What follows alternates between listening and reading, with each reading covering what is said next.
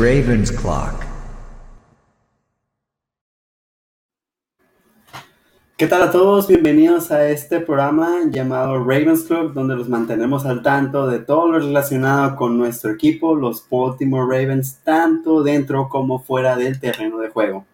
Mi nombre es Juan Ramón Villa, eh, Juan para los compas, y como siempre tengo el placer de ser acompañado por el buen Marcelo Flores. ¿Qué tal tu semana, Marcelo? ¿Cómo has estado?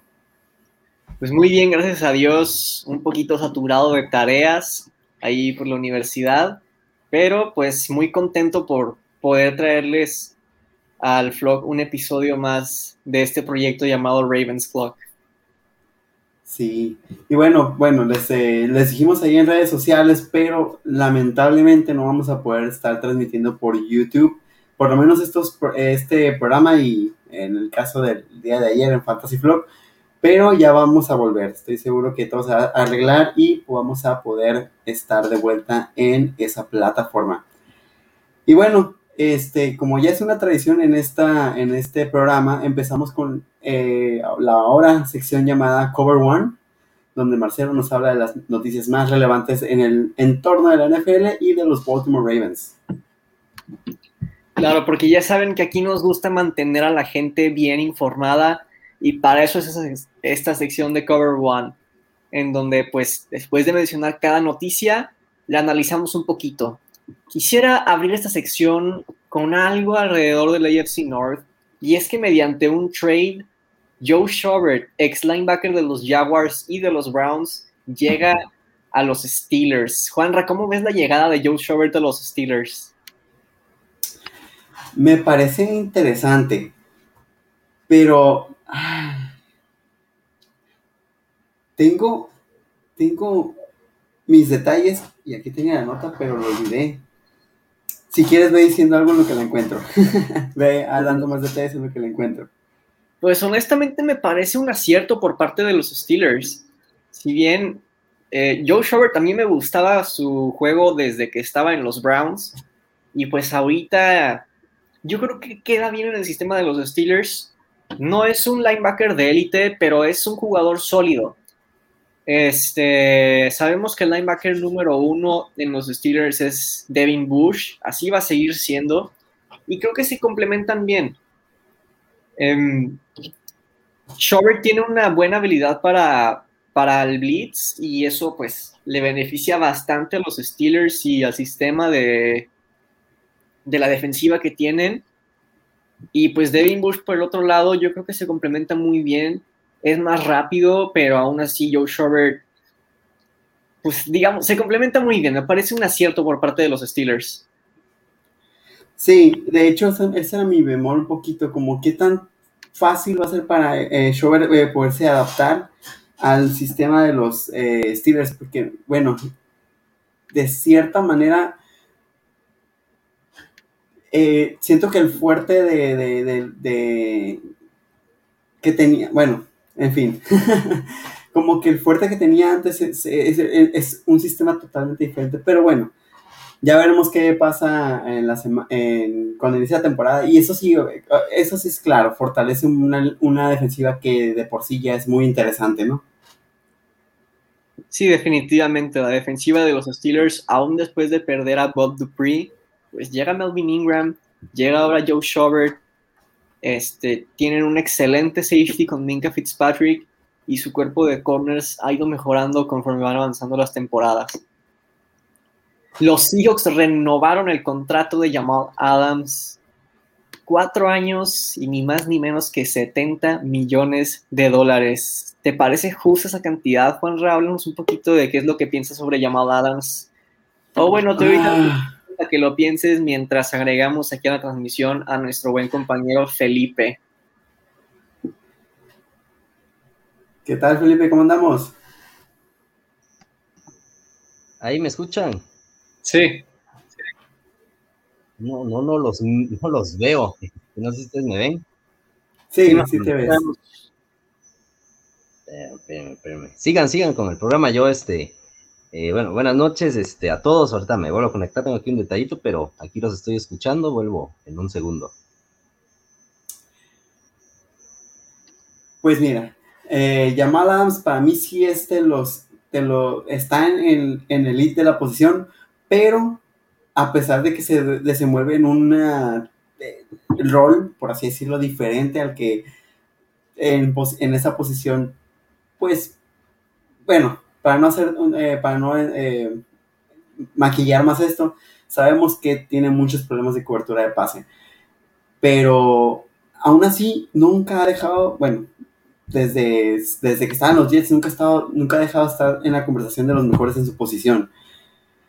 No me parece descabellado el precio, es alto, claro, pero no me parece tan descabellado. También por ahí escuché que había un rumor de que los hijos le dijeron, ¿sabes qué? Esto es lo que más, es lo que, es lo, la mejor oferta que te podemos dar. Tómalo, déjalo.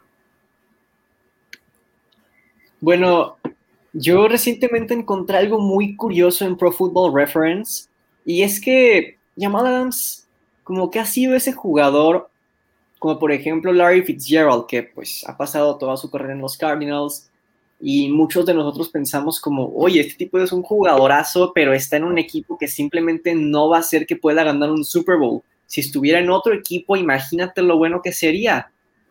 Y pues con Yamada nos pasó algo similar, pero llegó a un buen equipo en donde, bueno, en sus temporadas con los Jets, en 2018 permitió un passer rating de 74.7 y en 2019, donde fue All Pro, de 75.2.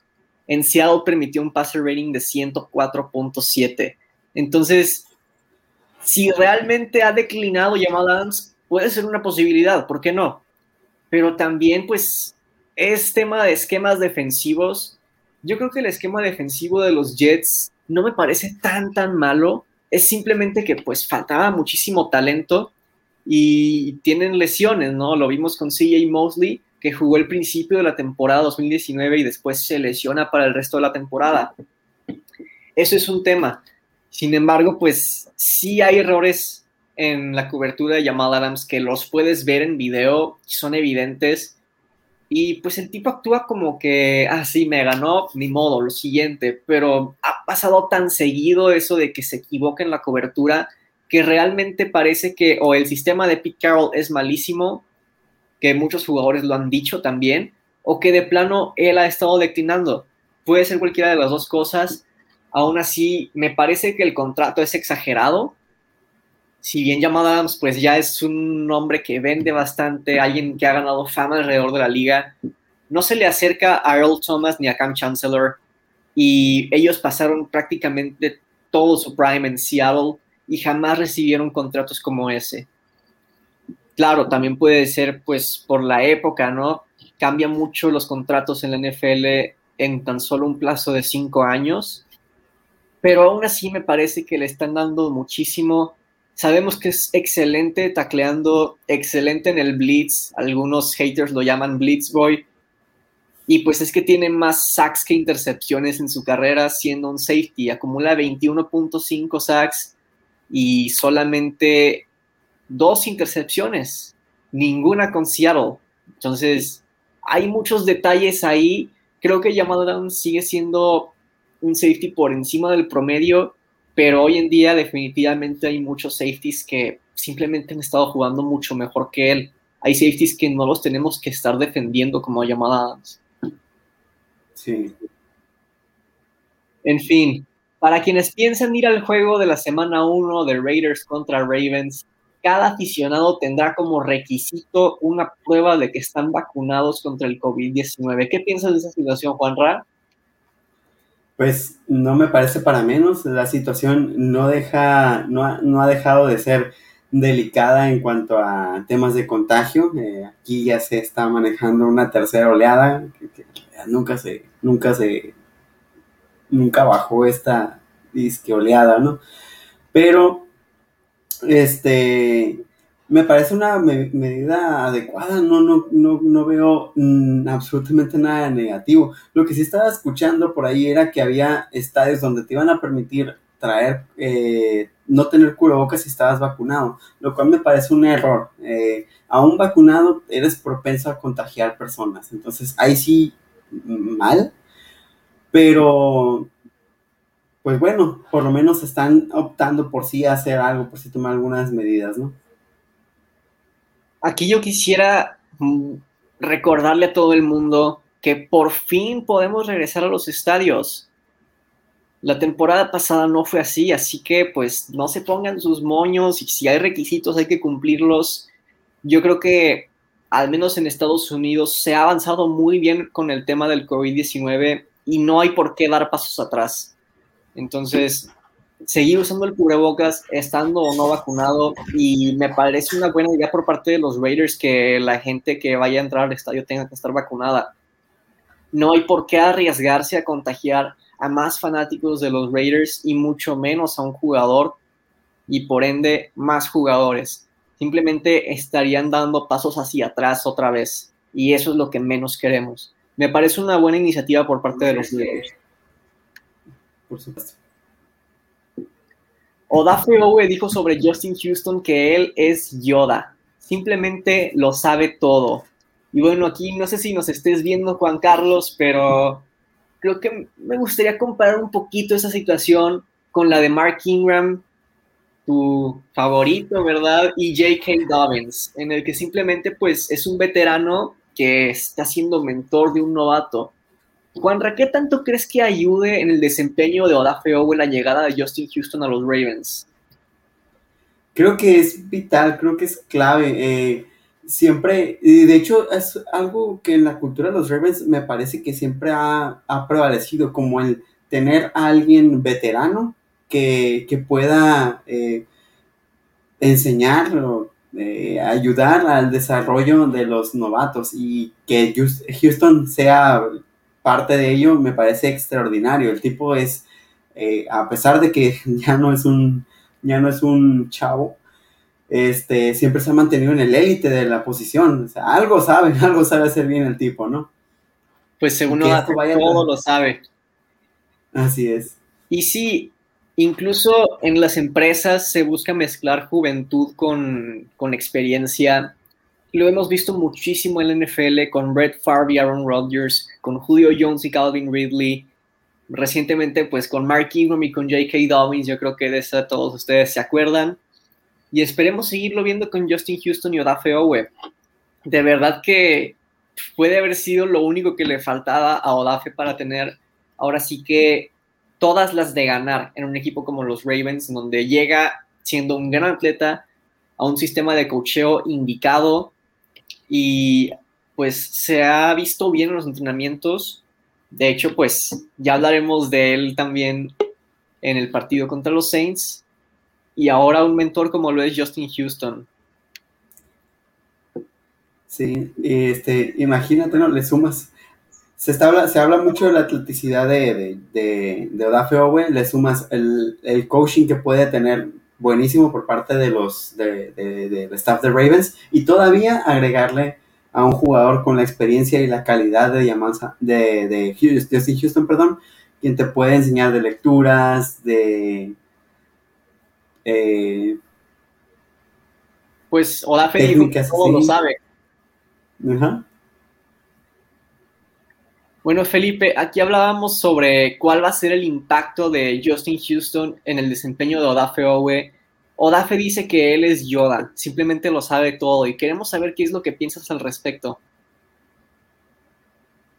Bueno, aquí ya regresando, buenas noches. Este, pues sí, yo creo que es, eso es para ellos dos, ¿no? A los famosos ahora Twinions ahí, Hayes y Odafe. Eh, creo que eso es Houston para ellos y sí va a ser un, super mentor esta temporada. Y yo creo que con la capacidad intelectual más de, de Owe, yo creo que va, va a aprender bastante porque creo que Houston solo estará un año. Sí, esperemos que sea un año bien aprovechado por parte de Odafe. El día de hoy los Ravens y los Panthers entrenaron juntos y mañana también lo harán. Ben Cleveland, Sammy Watkins y Randall Stephens regresaron a entrenar de sus lesiones. Derek Wolf parecía herido en el entrenamiento, pero siempre no. Y Marlon Humphrey tiene una lesión, pero es muy leve, cosa de días.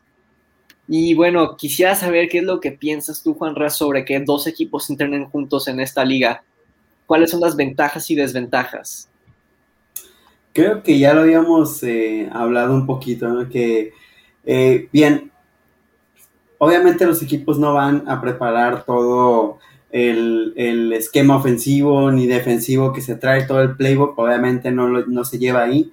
Eh, creo que podría ser benéfico por la parte del intercambio cultural. Cada equipo tiene una filosofía de juego totalmente diferente y algo se puede aprender de unos de otros. Siempre existe ese, esa posibilidad, ¿no?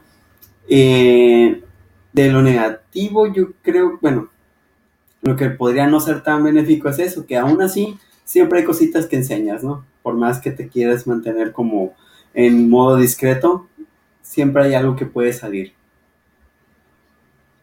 Bueno, yo una de las desventajas que veo de estos entrenamientos es que llegan a haber peleas. Y lo hemos ah, visto en bastantes ocasiones, lo vimos con los Rams y los Cowboys, se estaban dando con todo, incluso Aaron Donald se vio involucrado. Y bueno, me gusta porque, por ejemplo, hemos hablado de que hay diferentes tipos de jugadores, incluso en la misma posición. Entonces, por ejemplo, Marlon Humphrey entrena con Marquise Brown. ¿Qué tipo de wide receiver es Marquise Brown? Es alguien rápido, no es físico para nada, pero entonces pues Marlon Humphrey le hace falta practicar con un receptor físico. Y para eso te sirven bastante esos entrenamientos. Los Ravens no tienen realmente un wide receiver este, que pueda competirle a Marlon Humphrey siendo físico. Miles Boykin pues debería, pero no está al nivel. Entonces, te ayuda bastante a que entrenes con diferentes tipos de jugadores. Yo creo que aprendes mucho más si practicas con tipos de jugadores diferentes que siempre con los mismos, sobre todo en línea ofensiva. Si vas contra la POV, pues lo más común es que siempre esté buscando ganarte con su atleticismo y no con su fuerza. Entonces, eso también ayuda bastante al equipo. Se retira de la NFL Alex Lewis, ex Ravens seleccionado en cuarta ronda del 2016. Y después los Ravens lo cambiaron a los Jets por un pick de séptima ronda. Ese pick de séptima ronda se usó para subir a la sexta ronda en el draft del 2020 y seleccionar a James Prochet. ¿Cómo ves esta jugada, Felipe? ¿Te gusta? Bueno, primero lo de Alex Lewis, ¿no? Lo, lo vimos hoy, lo vimos hoy y ya este, pues sí, estuvo, tuvo un paso, perdón, aquí por el equipo, tuvo un paso aquí, este, entonces yo creo que, este, la verdad, creo que fue la mejor decisión haberlo dejado ir a los Jets hace dos temporadas, y este, la temporada pasada, perdón, y, haber recibido este pick, ¿no? De, de sexta que menciona, porque la verdad no, no, no, es, yo creo que es mucho mejor Boseman que se quedó en su lugar en ese guardia izquierdo que él, ¿no? Entonces yo creo que fue un ganar para los Ravens. Definitivamente, sobre todo cuando llega James Proche al equipo. La NFL está empezando a revelar su top 100 de jugadores para la temporada 2021. Se reveló del puesto número 100 al puesto número 41 y adivinan nada más cuántos jugadores de Ravens se encuentran del top 100 al top 41 ni más ni menos que cero. Quería conocer el punto de vista de mis compañeros aquí y también, claro, pues de nuestros espectadores, ¿qué piensan, Flo? A algunos jugadores le robaron, por así decirlo, que no los incluyeran en el top 100. Empiezo contigo, Juanra. Pues podría también darse el caso de que estén en, un lugar más alto, ¿no? Que les hayan valorado más arriba. Espero yo. Se me hace, bueno, eh, no sé, ¿quién, quién, eh, siendo realistas, quien vea posibilidades de que, que logre acceder a, ese, a esas eh, posiciones del 40 hacia, hacia el primer lugar son solo tres jugadores y ya si no los incluyen, uff. Sí, es que hemos visto que hay jugadores que ni siquiera jugaron la temporada y a lo mejor por eso o los pusieron muy abajo o simplemente se les olvidó qué tan buenos son. Tal como es el caso de McCaffrey, lo ponen como por ahí del 47, si no mal recuerdo. Pero bueno, estos tres jugadores que podrían estar en el top 40 evidentemente son Marlon Humphrey, Lamar Jackson y Ronnie Stanley. Hay rumores de que Lamar Jackson está en el puesto número 24. Esos son como leaks por ahí. Quién sabe si sean ciertos. Pero me parece injusto que no incluyan a Mark Andrews. Mark Andrews ni siquiera fue incluido en la lista del top 100 del año pasado y tuvo una excelente temporada. Y pues se me hace injusto que no lo incluyan. El tipo ha sido la válvula de seguridad de Lamar Jackson. Este, ha sido a quien Lamar Jackson pone a competir por balones difíciles. Simplemente es la opción más confiable que tiene Lamar Jackson en una ofensiva donde primero se corre y aún así pone esos números. Ha mejorado bastante en los bloqueos y es excelente para quitarse la marca. Me parece injusto que no esté Mark Andrews en, en el top 100 y honestamente tampoco creo que sea para ponerlo en el top 40. Vemos que, por ejemplo, George Hill está ahí por el número 50 y también se me hace una locura. Bueno, aquí yo creo que hay que verle el lado positivo y es que tal vez eso nos ayude, bueno, ayude al equipo, ¿no? A, que no estén tan, tan, tan, bien valuados, ¿no? Al momento de pagarles, ¿no? En este caso, Andrews. Y ahora en ese sentido, pues yo creo que, puede ser este, benéfico, pero sí los que hemos visto el desarrollo de, esto, de este jugador en, en particular, sabemos que debe de estar sí o sí en esos 100, ¿no? Pero pues me gusta esta situación, ya que también al equipo lo menosprecian en cuanto al, al talento, y yo creo que así nos sentimos a gusto para darles la sorpresa, ¿no? En la temporada. Y yo, yo soy de los que cuatro o cinco jugadores podrían estar ahí en el top 100 de uno de los equipos más consistentes los últimos tres años, ¿no?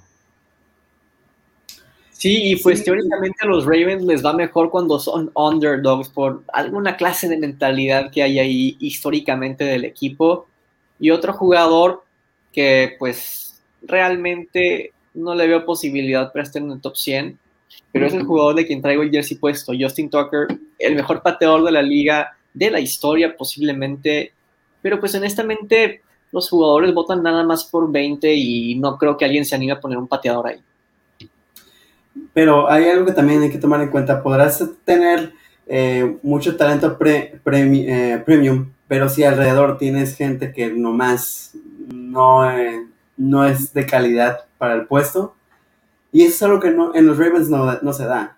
Tenemos un equipo bastante completo, no hay áreas de debilidad, por lo menos es lo que se puede ver a primera impresión. Y eso te da más posibilidades de competir, a final de cuentas. Sí, pues eso es verdad. Pasamos a la siguiente noticia, y es que los Ravens hicieron movimientos en el roster. Cortaron del roster a Johnny Townsend, Aaron Adeoye, Davonte Harris, quien ya fue reclamado por los 49ers, y a Eli Wolf. Además colocaron a Iman Marshall y a Khalil Dorsey en Injured Reserve. Felipe, quisiera preguntarte, ¿alguno de estos muchachos lo vas a extrañar? ¿Te gusta que hayan hecho esos movimientos los Ravens? Eh, pues particularmente creo que a ninguno.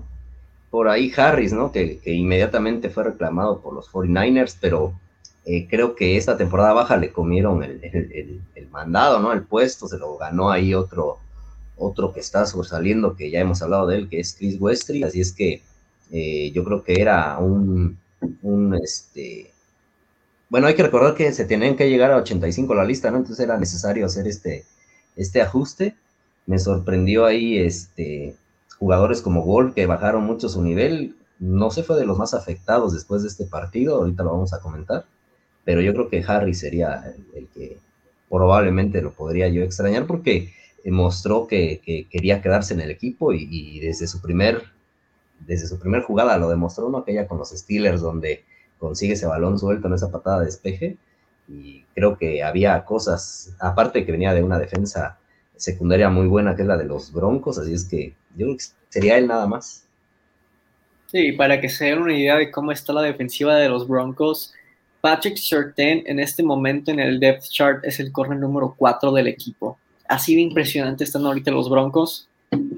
Y bueno, pues Davante Harris sí tuvo algunas jugadas que pues las recordaré, ¿no? Pero al mismo tiempo entiendo por qué lo hicieron los Ravens. Y es que hay bastantes corners talentosos, jóvenes y con hambre de NFL. Aquí nos pregunta Miguel Madrid nuestra opinión sobre que Thibaut God se fue. Bueno, pues se vio muy mal en el partido de pretemporada. No sé, yo creo que debieron haberle dado un partidito más de pretemporada. Se me hace una decisión muy apresurada, pero a final de cuentas, pues le dieron una oportunidad y la desperdició. Fíjate, yo aquí ah, perdón, no, dale, dale, Felipe. Ah, no, yo soy de los que piensan que le dieron un partido de más, ¿no? Pero bueno. Pero aquí este, se me hace muy interesante cómo en la NFL hay veces, hay veces que no importa el nombre. La verdad es que Tim Tebow iba a vender jerseys de los, en los Jacksonville Jaguars. Y aún así, oye, no lo estás funcionando. Pues sí, simplemente desperdició su oportunidad. Se veía venir y sucedió lo que pensábamos que iba a pasar. En el entrenamiento. mejor que yo. ¿Cómo? Bloquea mejor que yo. Bueno, mejor que todos nosotros, muy probablemente. Pero bueno, en el entrenamiento con los Panthers, James Prochet y Mark Andrews eran los targets principales de Lamar Jackson, quien anduvo con todo el día de hoy. La defensiva secundaria también tuvo un buen día en general, pero quien no la pasó bien fue J.K. Dobbins, quien azotó su casco después de perder un fumble. Y bueno, hemos visto muchos corredores que pasan por esta situación de, pues como su época de fumbles, ¿no? Lo hemos visto con Chris Carson, lo vimos con Ezekiel Elliott la temporada pasada. Son cosas que pueden cambiar, pero el hecho es que en este momento es un problema en el juego de J.K. Dobbins. No sé cómo la veas tú, Juan Ra. Wow, pues este, creo que es algo con lo que eh, está en su segundo año. Bien, su situación fue muy diferente el año pasado por el mismo eh, escaso volumen de oportunidades. No se había topado con algo así. Este, creo que es algo que definitivamente, bueno, eventualmente iba a pasar este tipo de situaciones y si no las puede lidiar, pues, amigo, tenemos un problema. Porque al final de cuentas creo que lo fue, eh, eso fue arrastrando, agravando más el problema de Ezekiel Elliott, el que no pudiera sacar este, de su cabeza el error cometido. Lo bueno es que le está saliendo barato. Es apenas la pretemporada, tiene tiempo para trabajar en eso y sabe que es un problema, así que malo fuera que le estuviera pasando en semana uno y, y para adelante, ¿no? Felipe, ¿tú qué piensas al respecto?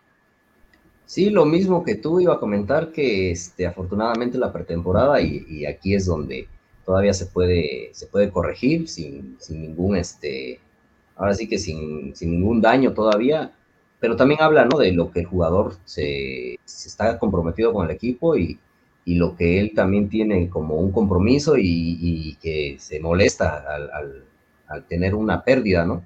Creo que también habla de su carácter y de que, pues yo creo que si sigue este comportamiento, como dice Juanra, está mal, pero ojalá que sea para, para de esas veces que te, reclamas a ti mismo, ¿no? Decir, no, no puedo hacer esto y corriges sobre la marcha y, vuelves y, regresas a tu estado óptimo, ¿no? Sí, claro, yo creo que desquitarse con uno mismo incluso te ayuda a liberar ese estrés para pues tu estabilidad emocional, ¿no? Mientras no se afectan otras personas físicamente, yo creo que no hay problema. Y bueno, con eso cerramos la sección de Cover One, pero obviamente con la temporada acercándose cada vez más, los iré actualizando aquí en Ravens Clock sobre lo que pasa en este equipo.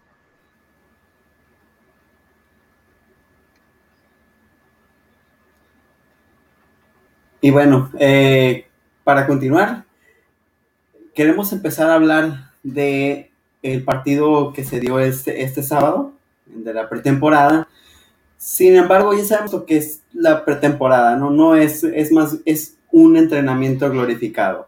Entonces, el resultado, si bien no es de mucha relevancia, sí hay que destacar eh, el aspecto del récord eh, que, que, tiene el equipo en pretemporada, ya que eso te habla un poco de la mentalidad, ¿no? De, el salir a competir en cada uno de los partidos, así sea pretemporada o así sea semana 5. Bien por ellos, pero lo importante es ver el desarrollo de la participación de jugadores que probablemente no tengan tanto, eh, tantas posibilidades de estar participando en temporada regular. Entonces, eh, ahorita en, común, en eh, conjunto hicimos una especie de, bueno, así individualmente hicimos una lista de jugadores que destacar y otros que señalar. Entonces, propongo esta dinámica en la cual mencionamos a uno y los que lo tengan también en la lista mencionan sus conclusiones acerca del mismo. ¿Qué les parece? Adelante. Muy bien. Eh, pues mira, el primero en presentar la tarea fuiste tú, Marcelo, así que vas tú. Bueno, y el primer jugador del que quiero hablar, que pues precisamente es un winner, es Patrick Quinn. Patrick Quinn se vio mucho mejor preparado, esa es la palabra, para su segundo año. Se ve incluso más rápido y más ágil lee mucho mejor las jugadas que, por ejemplo, en el partido contra los Chiefs que estaban abusando del novato Patrick Quinn. Ahora se ve mucho mejor preparado, mucho más inteligente. Yo creo que una offseason le ayudó bastante. Y más importante, no falló tacleos.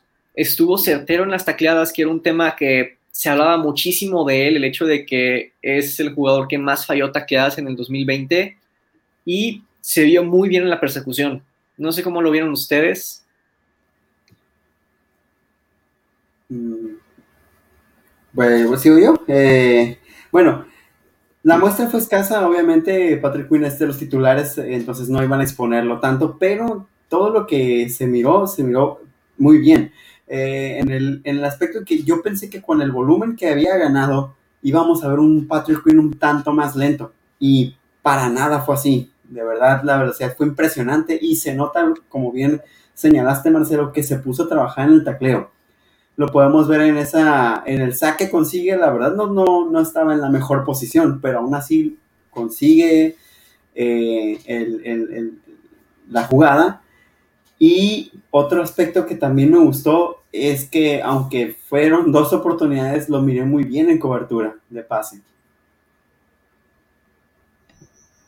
Sí, yo, yo quiero comentar que este, creo que para mí es el jugador más destacado de este partido y no lo puse en los ganadores porque usé otra metodología que les explicaba, ¿no? Que era darle oportunidad a los jugadores que la verdad están en la cuerda floja o que no están tanto en el radar, pero creo que es el más destacado, ¿no? Este jugador nos mostró que ya está listo para el arranque de la, si fuera semana uno, este ya está listo, ¿no? Físicamente, mentalmente, todo ya está listo. Esos jugadores que ya eh, hicieron la transición, bueno, ya tienen, este, podrían iniciar sin ningún problema la, temporada el día de mañana.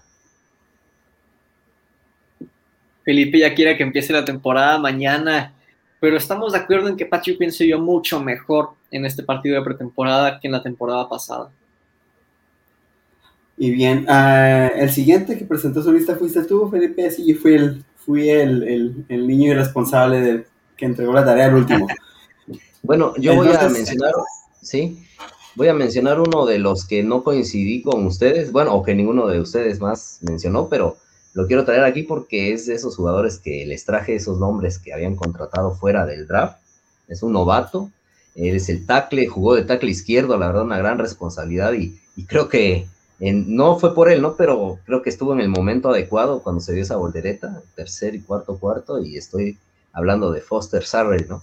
El tackle izquierdo que este, la verdad a mí me gustó lo poco que le vi, lo vi mejor que incluso Ben Powers o, este, hasta Patrick McCarry, ¿no? que llegó a jugar de tackle también en el primer partido. Y yo lo quiero destacar en, el primer, en el touchdown de, de, Baltimore, él hace lo que tiene que hacer, pero lo hace como un veterano, eso me sorprendió, la verdad, este, me gustó el tamaño, lo que vi, y hay algo a destacar que todos pensábamos que eh, Adrian Ellie iba a ser el, a lo mejor el, que iba a jugar ese partido, ¿no? Por lo que venía de, Oklahoma y traía un poquito más de nombre, pero al final creo que les, este, este jugador está ganando ahí un poquito de, adeptos y, levantó la mano, ¿no? Para ese puesto que está ahí como suplente de la línea en, un rol este, secundario y creo que puede hacer bien las cosas. Me gustó lo que vi y lo quería poner aquí porque fui el único que lo mencionó, ¿no? Dentro de los ganadores. Sí, más que nada, la línea ofensiva en general de los Ravens en ese partido no se vio para nada bien. Y pues es bueno que haya jugadores que no están tanto en el radar de todos los aficionados del equipo, pero que cuando les dan su oportunidad levantan la mano. Este, esto definitivamente incrementa sus posibilidades de llegar al equipo, aunque pues más que nada por la competencia que hay en la ofensiva, yo creo que al final del día va a quedarse en el escuadrón de prácticas y eso aún así es un avance para él. Sí, sobre todo es bueno que se muestren este tipo de cosas siendo que en el partido se experimentó mucho, ¿no? En cambiar eh, jugadores de la línea ofensiva en, diferente ubicación. Entonces, bien ahí. Eh, yo voy a traer uno que creo que no, no estoy seguro, no me acuerdo, que no mencionaron, pero pues en comparación a lo que vimos de él el año pasado, me gustó mucho. Y estoy hablando de Malik Harrison. Malik Harrison estuvo muy bien ubicado en, en lo poco muestra que se tuvo y además consigue el fumble, el primero del equipo. Me pareció una intervención muy adecuada y me llamó mucho la atención que yo esperaba que quien tuviera menos participación fuera Jay Ford, tanto por la cuestión de la edad como porque pues es en el chart el, el, segundo linebacker. Pero no, en su lugar vimos a Malik Harrison y eso me parece algo sumamente positivo. Sí, bueno, yo no lo incluí más que nada porque si no hubiera tenido como 10.000 winners en la lista. Pero bueno, Malik Harrison tiene una situación similar a la de Patrick Quinn y el resto de los novatos de 2020. No tuvieron una offseason completa y los Ravens, claro que son un equipo que se caracteriza por formar excelentes inside linebackers. Y ahora vemos los resultados de una temporada baja completa. Vemos a Malik Harrison mejor preparado para la NFL más fuerte y pues a lo mejor no va a ser tan impactante como Patrick Quinn en el juego de los Ravens, pero estando al lado de él como el linebacker número 2, que ya hay quienes lo tienen por encima de LJ Ford, pues definitivamente existe la posibilidad de que este sea el próximo dúo grande de linebackers de los Ravens. Sí, coincido igual. Creo que la llegada de Rob Ryan les ha ayudado bastante a estos dos, especialmente a ellos, ¿no? Se mostraron. Y si sigue así, yo creo que este, van a ser los titulares, o va a ser el segundo, perdón, este, Malik Harrison, tienes razón, Juanra, este jugador solo tú lo mencionaste, pero se le ve maduro, yo creo que es también gracias a, lo que dijo Marcelo y a la llegada de este entrenador, ¿no? Al, al hermano de Rex Ryan, que la verdad, este, son genios defensivos, ¿no? Entonces yo creo que ahí les ha aportado bastante y, se les ve a los dos, la verdad. También me gustó lo que vi de Christian Welch en una menor medida, pero como que van evolucionando, ¿no? Los, los, los linebackers y, este, y estos dos son los claros ejemplos, ¿no? Así es. Bueno, continuamos eh, otra vez contigo, Marcelo. Bueno, aquí pues quisiera hablar de un jugador que realmente mi objetivo es simplemente palomear que hablemos de, esto, y es Jake Verity. Un gol de campo de 42 yardas y uno de 53 yardas, pero es Jake Verity diagonal Eric de Costa. Vimos que sucede lo mismo con Kerr Bedwick y entonces consigue... Diagonal quinta ronda también. de quinta ronda, sí. Y pues ya los Vikings después lo cortaron, ¿verdad? Pero ese pick le sirve a los Ravens para hacer un trade por Calais Campbell o Yannick Ngakwe, uno de esos, no me acuerdo. Y este, pues el punto es, hay muchos factores que ayudan, ¿no? Primero, John Harbaugh es un genio en equipos especiales. Segundo, Eric de Costa es un excelente manager. No sé qué piensen ustedes dos al respecto. Eh, bueno, va, va Felipe. Pues yo creo que se combinan esos factores y también el mentor que tiene, ¿no? Con Justin Tucker, yo creo que este está mostrando que yo creo que ya de ahorita es un entrenador, ¿no? De, la, de la posición. Ya sacó muchos jugadores, han pasado muchos pateadores y los últimos dos, este, pues son los que tenemos más recientes y la verdad se han ido impecables en la pretemporada, ¿no? Casi no han fallado ningún gol de campo, entonces, y además de qué distancia, ¿no? Este de 52 que metió al final, o 53. y yo creo que los Santos son los, es el equipo que ahorita de los que veo que están más surgidos de pateador, con la lesión de otro que estuvo en los Ravens, ¿no? Que también pasó así en el equipo, que es Greg Lotz. Este, y pues ya lo vieron ya de primera mano, así es que vamos a ver si incrementa su valor en estas siguientes semanas. Sí, con las overreactions que se dan mucho en pretemporada, si fuera de otro equipo, este tip ya lo estarían pidiendo como titular, ¿no? Sí, pues a lo mejor no vuelve a ser una quinta ronda porque pues la liga aprende de los errores de otros equipos, pero igual y una sexta ronda, séptima ronda ya sería ganancia porque no necesitamos en el equipo un segundo pateador, sobre todo con el que tenemos ahorita. ¿Sigues tú, Felipe? Eh, de los ganadores también tengo pues a otro de mis muchachos, ¿no? Eh, creo que aquí coincidí, no sé si con Marcelo, y es, o no sé quién puso, o fui el único igual también a Ardarius Washington, ahí me van a corregir, que lo tengo como ganador. Eh, creo que levantó, yo lo vi más cerca de la caja, no sé ustedes cómo lo vieron, estaba de safety, pero bajaba bastante, como que les llamó la atención la fuerza que tiene y el tacleo que, tiene este jugador. Y lo vi bastante cerca de la caja en muchas jugadas, pero bastante cerca, o sea, como, como que ahí Wink quiere hacer algún, este, o tener otro su, paquete y mantenerlo ahí en algunas jugadas, ¿no? Porque la verdad es, es impresionante el tamaño tan pequeño, pero la fortaleza que tiene, el golpe que le da al corredor de los, de los Saints, lo, aparte de sacarle el balón, lo sacó volando, ¿no? El jugador casi dio una vuelta, una media vuelta, entonces es la fuerza que tiene este jugador y ya lo había mostrado. Y yo lo tengo como ganador porque este, creo que esa jugada, si analizamos el partido, que al final no tiene ningún sentido el, marcador, es más para ver jugadores, pero esa jugada cambió eh, y se iban a poner mínimo tres puntos más, 17-9 en ese, en ese momento, y yo creo que esa jugada cambió el, el, rumbo del, marcador, que al final fue para Baltimore. Y son de esas jugadas que necesitas en partidos clave, ¿no? En, temporada regular, partidos cerrados, donde una jugada de tu defensa te dé ese ánimo, ¿no? Esa inyección de ánimo. Y yo creo que esta jugada fue, obviamente en un partido sin ningún tipo de, de, nada en juego, ¿no? Que, que, no se jugaba nada, entonces, pero este jugador tiene algo, yo creo que puede hacer el roster, está en la tablita, ¿no? Porque también el otro safety, que ahorita van a hablar algunos de ustedes dos, levantó la mano, entonces eh, va a estar buena la competencia, pero ahí están, yo creo que con un poco de ventaja con el otro, pero este no se quiso quedar atrás y ahí van, ahí van. Yo creo que va a ser una buena, una buena carrera rumbo al roster final.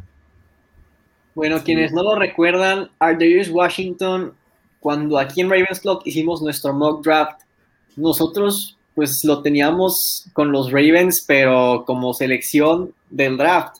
Que haya llegado a la agencia libre realmente fue un milagro. Y pues en el partido contra los Saints simplemente jugó como un Raven y queremos ver más de eso. Yo eh, no tengo a, Darius Washington en la lista de winners, pero sí lo tengo en lo más destacado. Eh, consideré en mi lista de winners poner a quienes, a, mi parecer, ya tienen un partido redondo.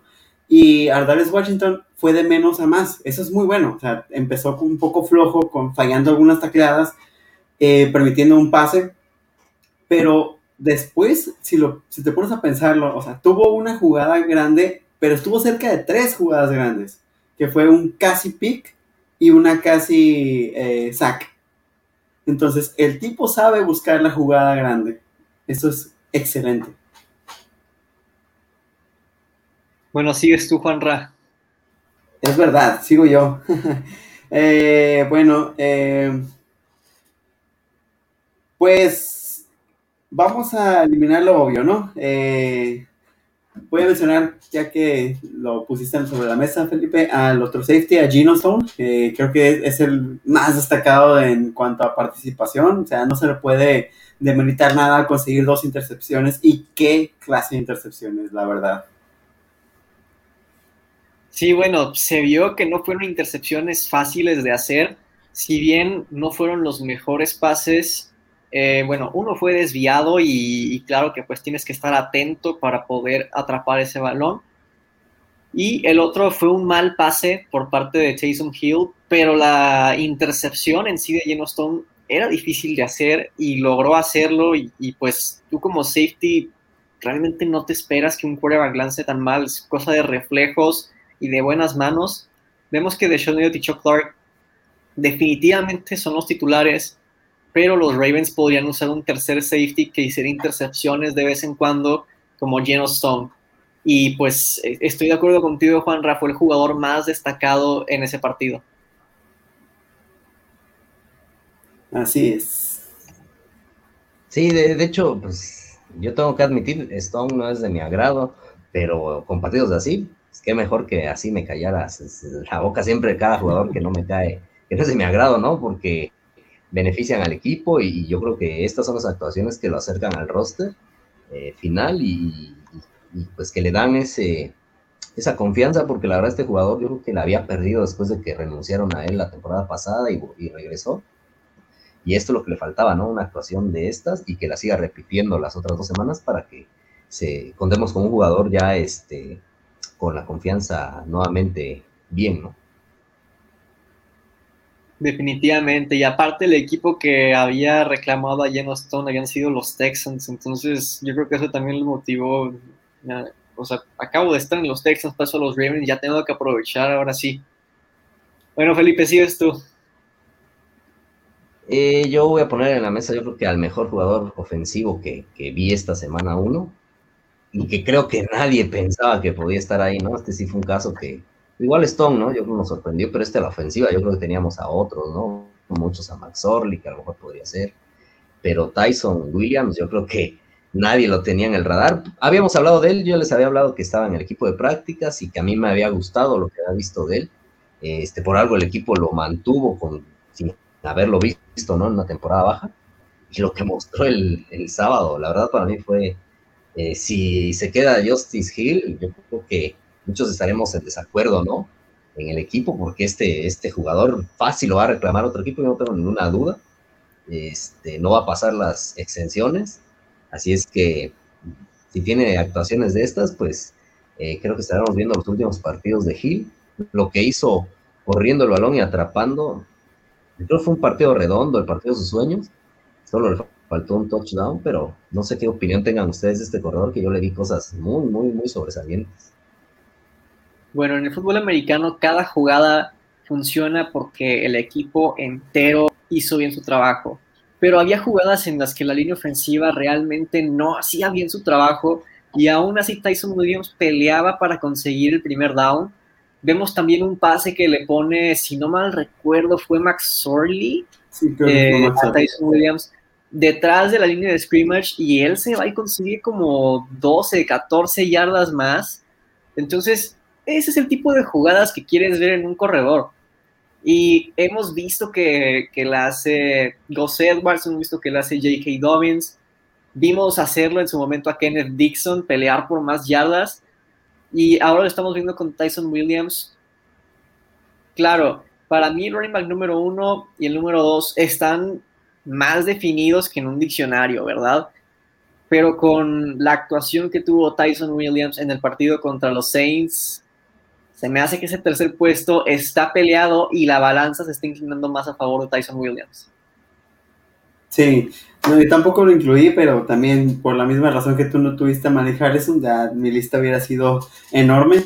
Pero sí, es súper destacadísima la labor de Tyson Williams. Claro, es pretemporada y hay que dimensionar las cosas, pero creo que podría estar en una situación muy parecida a la de Jimmy G, eh, eh, Justice Hill, en la cual cometes algo, haces algo que no nos gusta, órale, vas tú. Sí, y recordar que. Sí, y recordar que Gus Edwards así apareció, ¿no? En aquella pretemporada del 2018, de partidos contra Miami, ahí fue donde empezó a destacar, a destacar junto con otro que era de Lance Turner, pero al final decidieron por Edwards y, la verdad no, no, no, se equivocó el equipo, ¿no? Lo veo muy similar hasta en características físicas y ojalá que haga el equipo. La verdad, Justice Hill hablaba en la mañana en un grupo ahí de, de Nación Reagan, que le mando un saludo ahí, que encajaría en otra ofensiva, no en esta, como que en esta se opaca el tipo de jugador que es, y va más esta ofensiva con un tipo de jugador como, como Williams, ¿no? Yo creo que Hill no es mal jugador, pero está creo que en una ofensiva que no le favorece. Posiblemente. Vas, Marcelo. Eh, sigues tú, ¿no, Juan Ra? No, yo. No, vas tú. Ya tiene rato que no dices uno. Felipe habló de Tyson Williams. Y después. Yo, Jim Stone. Se iba Marcelo, Marcelo. Bueno. En este caso, pues. Ya hablamos de Tyson Williams. Ya hemos hablado de muchos ganadores, pero no quisiera realmente, ¿cómo decirlo?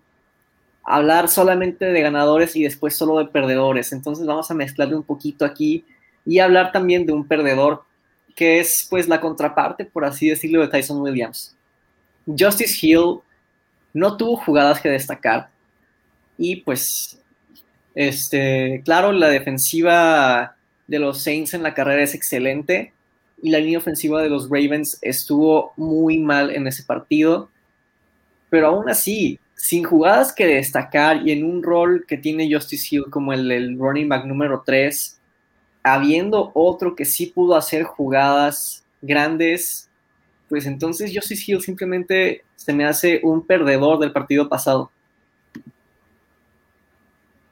Sí, definitivamente.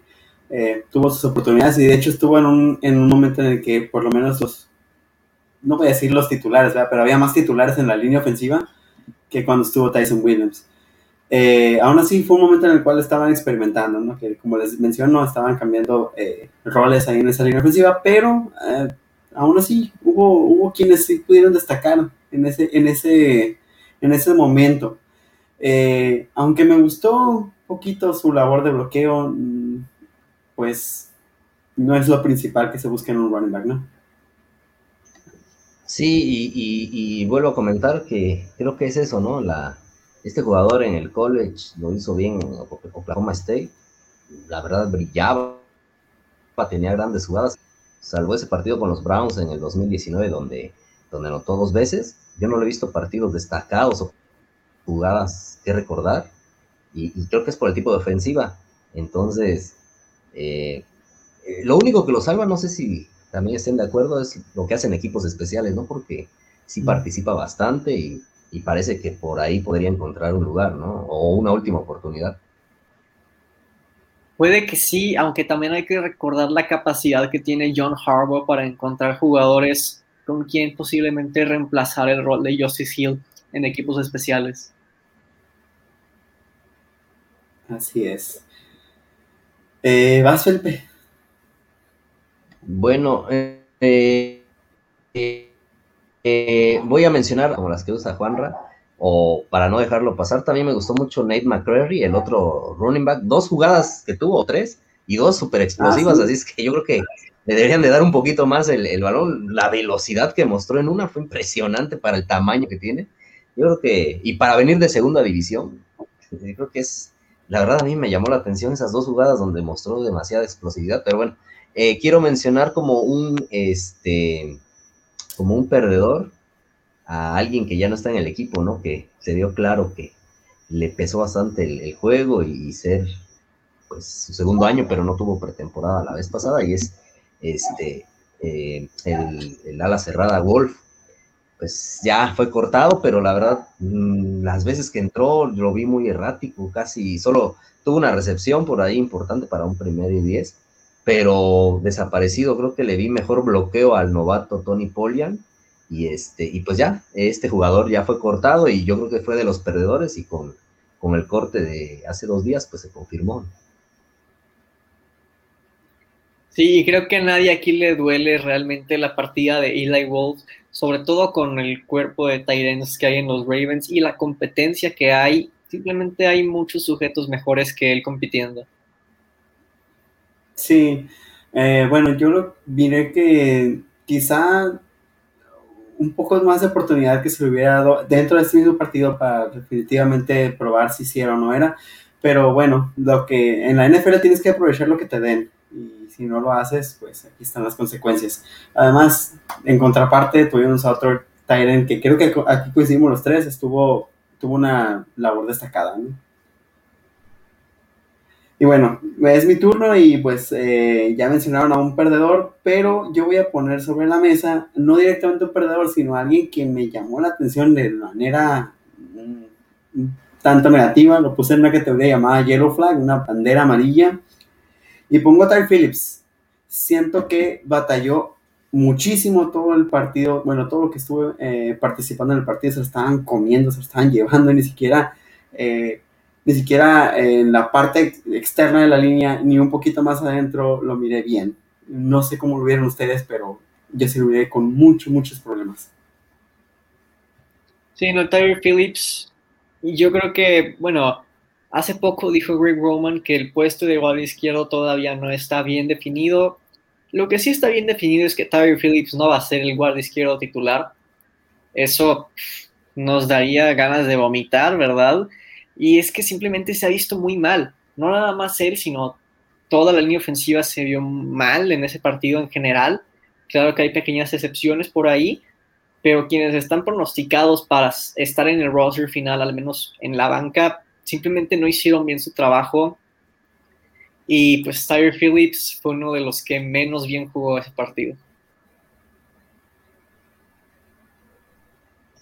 Sí, también no lo pongo como perdedor porque pues es semana uno de pretemporada y, ya hemos visto que, tiene la capacidad para, dar, para pelear. De hecho, la temporada pasada se ganó el puesto titular siendo novato sin pretemporada, así es que le voy a dar el beneficio de la duda, pero sí jugó un partido para el olvido. ojalá que se reponga para este y ojalá también toda la línea ofensiva den un paso adelante, ¿no?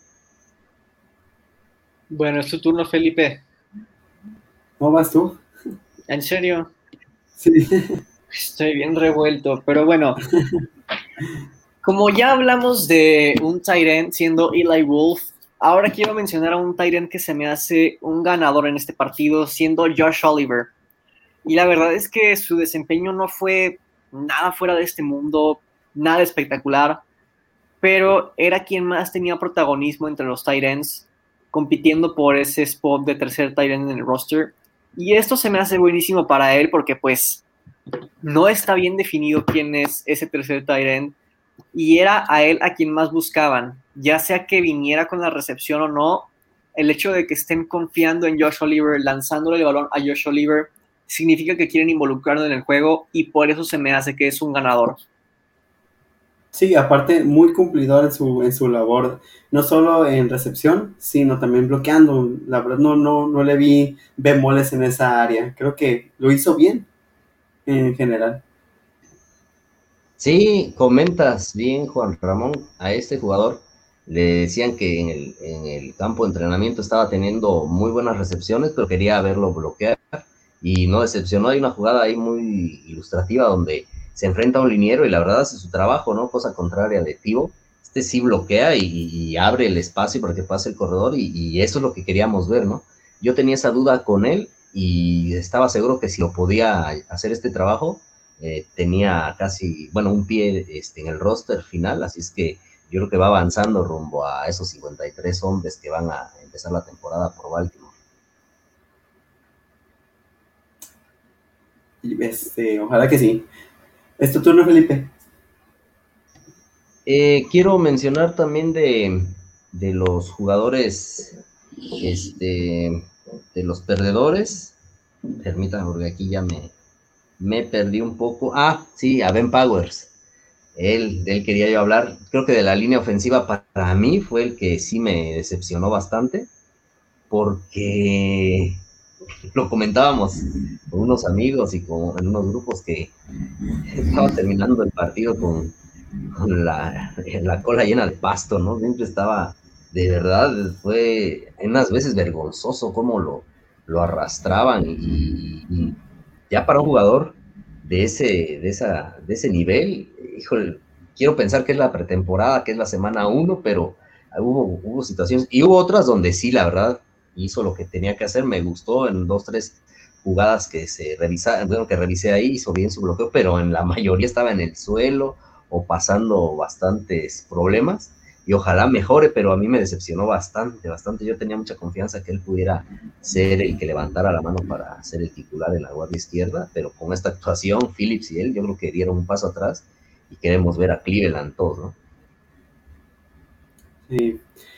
Eh, bueno, yo para continuar todavía en la tónica, yo no tengo a Ben Powers en, en, la lista, pero se me hace que su labor fue bastante similar al que yo tengo, que fue Ben Britterson. Eh, creo que tuvo los mismos problemas que mencionas. es un copy-paste para, para de, su ejecución. Eh, pero en vez de que se lo llevaran, yo miraba estos bloqueos súper flojísimos, casi, casi a nivel tintivo de que nomás era el contacto y ya, olvídate, no, no, no, no había una persecución, no había un seguimiento, nada más lo veía pasar. Y este, también hubo un par de ocasiones en las cuales lo hice bien, sobre todo en protección eh, en la carrera. Ahí eh, en la mayoría cumplió, pero en base fue desastroso, de verdad. Bloqueos súper, súper flojísimos. Y esperemos que no sea cosa de llamarse Ben, porque si no, entonces también Ben Cleveland pasaría por la misma situación. Pero pues el hecho es que no me está gustando la banca de la línea ofensiva y eso ya suena muy como, pues, ¿de qué te quejas? Es la banca, ¿no? Pero también estuvieron jugando contra la banca de la línea ofensiva de los Saints. Bueno, y hablamos mucho de línea ofensiva, pero yo quisiera mencionar a otro perdedor que pues también tiene parte de la culpa y pues yo creo que varios lo esperaban. Trace McSorley fue un perdedor en este partido. Este, claro, se lesionó y todo, pero la ofensiva simplemente no funcionó con Trace McSorley en lo absoluto su competencia hizo fluir mucho mejor las cosas, ya hablaremos más adelante de su competencia. Y es que sí, la línea ofensiva fue terrible en protección de pase, pero esa pocket presence de Trace McSorley se me hizo nula. Simplemente no sabe cómo moverse dentro de la bolsa de protección. Se mueve tantito y ya está en el suelo. Mm, y vemos que hay otros quarterbacks en el equipo que sin duda alguna podrían haber extendido la jugada mucho más tiempo y Trace McSorley simplemente no lo hacen. Para mí Trace McSorley es un perdedor. Sí, bueno, ah, va más Felipe. Adelante, Juan, adelante, te escucho. Si bien creo que el sistema es mucho más amigable para, para tanto Huntley como Lamar Jackson, eh, aún así, lo que quieres ver en tu ofensiva es ejecución, la cual no tuvo. Sí, mira, no sé si es porque tenemos a dos quarterbacks muy, muy rápidos en el equipo, pero se miró lento Max Orley. Eh, una movilidad, como tú lo mencionas, terrible dentro de la bolsa y fuera de la bolsa, pues ahí está más o menos, ¿no? Eh, pero sí tengo problema con el esquema, ¿no? Eh, se nota que es más, eh, que está más hecho para ambos, Lamar y Huntley. Para muestra está ese QB draw, que es por el medio, que lee terriblemente. Este, pero aún así, lo que busca es ejecución y Max falló en eso. Aunque quiero darle un poquito de ayuda, que es que cuando cambian a un muchacho, cuando hacen unos cambios en la línea ofensiva, que probablemente los menciono un poquito más adelante, como, así como mejora el juego de la línea ofensiva, mejora con eso el juego de Max Orley. Entonces, tampoco fue una bomba, pero sí hubo un pequeño ascenso en el transcurso del juego. Aún así no quitó la categoría de un perdedor. Eh, yo creo que se acrecentó eso de que es el perdedor con la lesión, ¿no? Y, de que ya casi estamos poniendo a Huntley como segundo coreback. Pero creo que la palabra es que las veces que yo lo he visto comandar la ofensiva, a veces caen unos baches muy grandes y no toma ritmo la ofensiva. Siempre, eso es lo que siempre le, desde partidos de pretemporadas del 2019, era así de, como que no termina de explotar la ofensiva, como que mismo se pone un límite o, se pone un freno y, eso pasa con él, o sea, siempre se, se frena, se frena, nunca explota, no es ese jugador y, y, Huntley lo tiene, ¿no? Lo mostró y pues Lamar Jackson es la mejor, es el mejor ejemplo de esto, ¿no? Eh, creo que es el ritmo a la ofensiva, yo creo que por ahí va y pues qué, qué desafortunada lesión, no era como yo quería que ganara Huntley ese puesto, pero pues sí es el gran perdedor, yo creo que ante los ojos de, de la mayoría, ¿no? Lo ven como que perdió su puesto de, o, el, o pelear por ese puesto. Sí, y no sé si piensen lo mismo que yo, pero hay veces que se mueve tan mal dentro de la bolsa que él mismo se atora para casi casi provocarse a sí mismo el sack. En la lesión contra los Browns, creo que él mismo se la provocó. O sea, sí, ese es el mayor ejemplo, ¿no? Donde tiene razón, Juanra, tiene razón. Y es que los sacks, o sea, claro que uno los ve y piensa que es culpa de la línea ofensiva, pero también parte de la culpa es del quarterback. Claro que en ciertas situaciones nada más, ¿verdad? Hay unas en las que pues, simplemente te pegan por el lado ciego y pues a lo mejor te tardaste mucho, pero si de plano le ganaron a tu tackle y no podías ver al defensivo, pues no tenías nada que hacer. Si no hay nadie ganando separación de los wide receivers y tight ends y corredores, pues tampoco tienes nada que hacer. Pero hay ciertas situaciones en las que sí puedes hacer algo al respecto a la presión. Entonces, vemos que Trace McSorley no lo tiene. Así es. Creo que vas, Felipe. Sí, este, quería hablar también del tema de ahorita lo está, viendo por acá, de un safety también que creo que coincide con Marcelo. Es Jordan Richards, que lo va mucho en equipos especiales, pero yo las veces que lo vi en, el, la defensiva lo hizo muy mal. O sea, la verdad era, no sé, lo veía como que a destiempo en las jugadas. No sé si es porque nunca ha sido titular, ¿no? Que tiene muchos partidos jugando de suplente, que solo ve ve jugadas empatadas de despeje o de inicio, o sea, la verdad lo vi muy mal, como, si no, no sé, como si no tuviera ese timing, ¿no? Y, yo creo que es de los perdedores, pero claros, porque el ascenso de Stone y de Washington obviamente relegan a este jugador, ¿no? Sí, no, para mí Jordan Richards fue el mayor perdedor en el juego contra los Saints. Y es que sí, Ardarius Washington y Geno Stone, que son quienes más están compitiendo por ese puesto de safety número 3 y número 4, tuvieron excelentes jugadas. Vemos dos intercepciones de Geno Stone, un fumble forzado de Ardarius Washington y Jordan Richards no tuvo ninguna de esas. Y además falló un tacleo que, ay, dije yo, ¿cómo pudiste fallar ese tacleo en, una jugada de pase? Era un tacleo fácil de hacer y pues incluso con ayuda, sigue fallando el tacleo y lo que menos quieres en un safety es que te esté fallando tacleos, porque a veces en una situación en la que se completa un pase largo, pues el wide receiver ya venció al corner y quien queda para hacer la tacleada es el safety. No puedes tener safeties que fallen tacleadas contra wide receivers. Sí, de hecho era algo que iba a mencionar y de, lo tenemos los tres y creo que los tres lo tenemos como el mayor perdedor en este juego. O sea, tiene un par de años en la NFL, pero no justifica lo lento que se miró. Y sí, iba a destacar eso, esa jugada en la cual él tiene toda la ventaja para hacer la tacleada y quien resulta que, ahí va, creo que me parece que fue Christian Welsh el que termina resolviéndole la chamba. Pero bueno, aprovechando eso, voy a hacer la transición a un ganador, que este me parece que lo tenemos los tres, y es el novato Brandon Stephens me parece que tuvo un partido muy, muy destacado. Eh, se involucró en muchas jugadas. De hecho, constantemente lo veía cerca de la jugada. Aunque yo, este, yo este, estuviera cerca de terminar o ya estuviera terminada, ahí veías el número 21 cerca. Eh, lo hizo muy bien en blitz, lo hizo muy bien en cobertura. Solamente voy a señalar esa jugada precisamente, que es donde falla este, eh, Richards, que es a Stephens a quien le completan el pase pero bueno, eh, eh, si bien también Stephens falla la tacleada, él no, veía, no venía con tanta ventaja como, como Richards. Pero sí, en, fuera de esa jugada, me parece que el partido de Brandon Stephens fue redondísimo.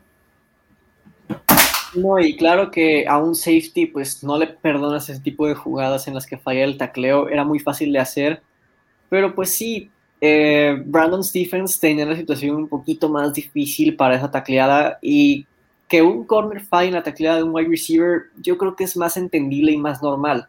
Los corners son pues mucho más de cobertura que de tacleo. Brandon Stephens en general tuvo un partido muy bueno que creo que le ayuda a subir unos puestos en el depth chart o al menos en la posibilidad o probabilidad de que llegue al roster final.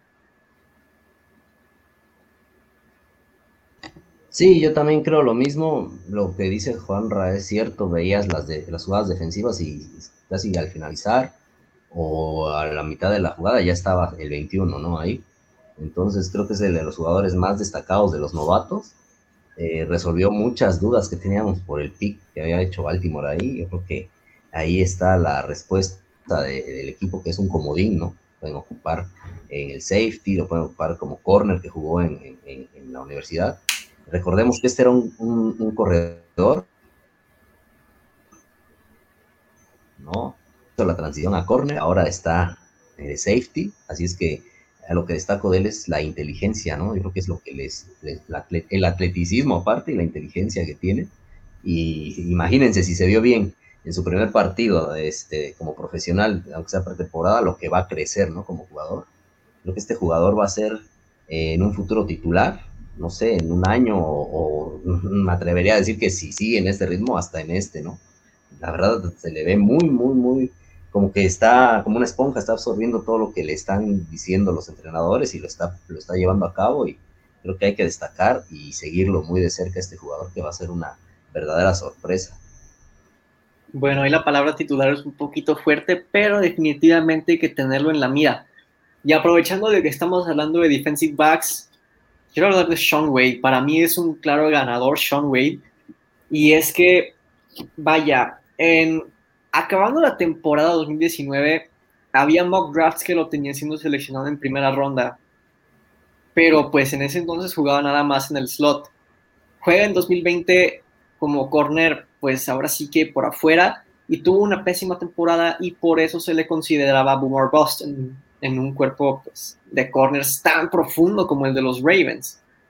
Necesitaba jugadas grandes tanto para competir por un mejor lugar en el depth chart como para empezar con el pie derecho, como para empezar a parecer un boom y no un bust en la NFL y lo logró con una intercepción espectacular al estilo Marcus Peters casi al final del partido, ya para sellar la victoria de los Ravens. Sí, yo no lo tengo directamente como un ganador tampoco a Sean Wade, pero lo tengo como un destacado que también fue de menos a más. Permitió un par de pases, me parece que fueron dos, pero de ahí su cobertura mejoró bastante, bastante, sobre todo la personal. Y termina y cerrar todavía la, la actuación con esa, con esa intercepción, amigo, vas ganando.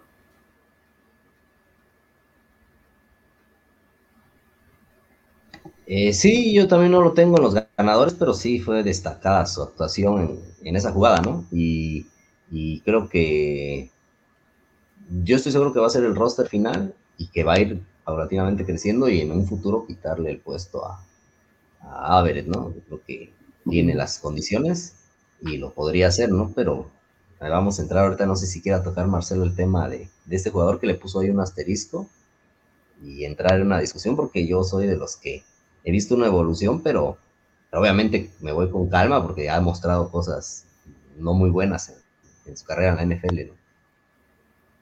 Bueno, acabo de ser yo quien mencionó a Sean Wade, pero ya que mencionamos el nombre de Anthony Averett, quizás muchos estén en desacuerdo conmigo, incluyendo al mismísimo Wink Martindale que piensa que Anthony Averett es el tercer mejor corner en los Ravens, pero yo lo tengo como un perdedor en, en este último partido. Y tal vez se ha visto mejor en los entrenamientos y todo lo que Martindale sabe y que yo no sé, pero pues en el partido contra los Saints con tantos corners talentosos y jóvenes en este equipo compitiendo por un puesto en el roster final, haber permitido ese touchdown aéreo contra los Saints, de verdad que apesta para Anthony Averett. Y pues para mí que al menos en ese partido, tanto Sean Wade como Brandon Stephens e incluso Chris Westry se vieron mejor que él.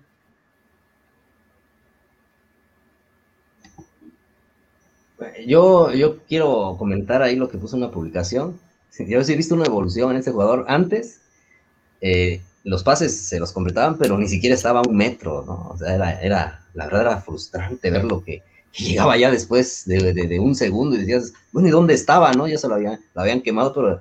Y, y ahora ya lo veo más pegado. Creo que va en esa evolución, ¿no? Ya, por ejemplo, el touchdown, por ejemplo, la jugada que hacen los Saints es una jugada copia de los Ravens, ¿no? Cómo abren la formación. Y yo he visto que Andrews hace el touchdown sin nadie cerca, la verdad, la, defensa se come ese engaño que hace Lamar al lado derecho y, lanza sobre, sobre el objetivo de, casi del otro lado. Y, Anthony estaba cerca, la verdad, vi que hizo todo lo que tendría que hacer un... Obviamente le faltó más, pero ya lo vi más cerca de la jugada, lo veo con más ganas, con otro ánimo.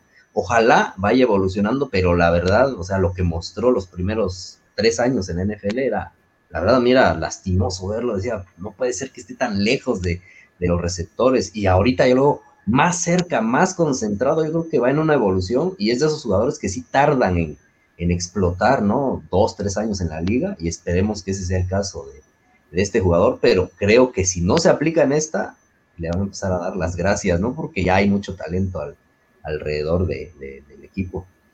Y sobre todo porque, ¿cómo puedes creer que con la velocidad de Anthony Averett haya tanta separación entre él y su marca. Corrió las 40 yardas en 4.36 segundos. Eso es impresionante para cualquier jugador en la NFL. Sí, yo iba de hecho a comentar algo muy parecido a Felipe. Yo no lo tengo ni en los perdedores ni en los ganadores. Siento que tuvo un partido irregular. Eh, no, lo uh, no lo puedo catalogar como malo, pero y tampoco como bueno. Lo que sí es, como menciona Felipe, le completaron pasos importantes, pero él estaba ahí. creo que de los, fueron tres, si más no recuerdo, los tres ahí estaban. quizá no tiene las capacidades para competir el uno a uno, pero fueron, pues, ¿qué te puedo decir? La verdad es que eh, inclusive Stephens en el pase de que le completan se miró un poquito peor porque sí estaba separado. Pero no, a mí no me pareció una mala actuación en general de, Everett. Destaco lo que mencionas, Felipe. Estaba ahí, estaba pegado. Él tenía, por lo menos como corner, lo mínimo que tienes que hacer es tratar de tener una marca pegada para por lo menos quitarle la confianza del coreback de tirar a ese, a, ese receptor.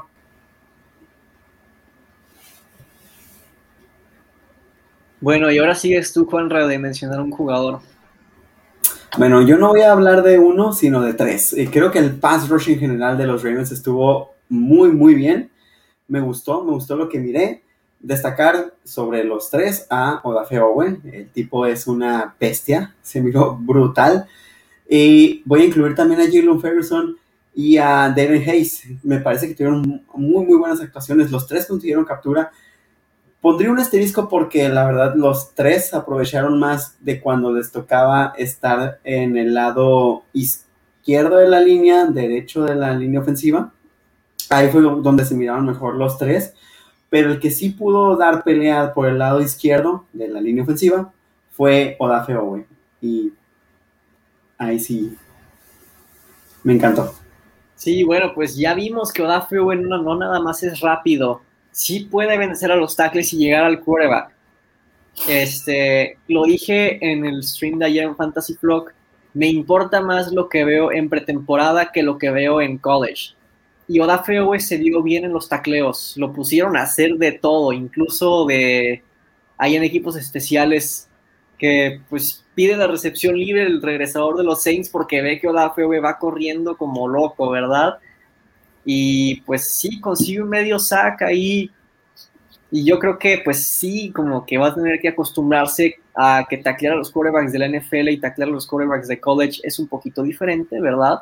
Pero yo creo que eso es cuestión de que ya para el siguiente partido ya va a estar mentalizado un poquito diferente y, va a tener mejores técnicas de tacleo a la hora de tener sacks. Entonces, feo güey, sí puede conseguir sacks. Jalen Ferguson estaba en una situación en la que este año ya es realmente su última oportunidad. No lo veo en el equipo si tiene un mal año como los dos anteriores que tuvo para la próxima temporada. Esperemos que pueda dar un salto, ¿verdad? No lo veo muy probable, pero definitivamente el último partido fue una victoria para él. Y Devin Hayes también se vio muy bien, la verdad. Eh, no muchos lo teníamos en el radar previo al draft, pero llegó al equipo de su infancia y claro que es un impulso. Lo vemos en el partido contra los Saints. Devin Hayes también es un ganador. Sí, creo que de los tres me quedo con, con Delin Hayes. Eh, hubo una jugada donde se agacha, ¿no? Al momento de entrar, esa creo que fue la, la, de la jugada más destacada que tiene. Al liniero le da la vuelta y, y en una hace un, un, movimiento de esos que se entrenan y pasa por abajo de él y, y ese, ese movimiento, la verdad, eh, para un novato y, con las expectativas tan bajas que teníamos en él, ¿no? tenemos más altas en, en, en Odafe y creo que ha mostrado lo que vimos, creo que en su primer o segundo día de, de, entrenamiento con los Ravens, que era que estaba haciendo el ejercicio el de adelante y le decían la técnica, ¿no? Que tenía que hacer, y él hacía atrás, repitiéndola, y como no le tocaba a él, pero se queda uno con esa sensación de, este quiere, quiere aprender, y yo creo que lo ha reflejado en el terreno de juego, y ahí está el resultado, cuando uno trabaja bien y con bastante sacrificio y con bastante honestidad y con como lo está haciendo este jugador con bastante humildad, ahí están los resultados. Yo creo que es de los que, que si no se apura a Ferguson, este se va a quedar en el equipo el y Ferguson le van a dar las gracias y le van a dar más oportunidad a él, ¿no? Así es que van en una competencia ahorita y, y parece que, que, que el, el, este Hayes pues, se le puede comer, ¿no? A, a Ferguson en la mental, con la mentalidad que tiene. Sí, estoy de acuerdo. Y bueno, Felipe, te toca hablar a ti de un jugador ahora. Bueno, pues yo quiero hablar de un ganador que yo lo tenía como perdedor antes del partido y que creo que pensaba que no iba a ser el roster y es Broderick Washington.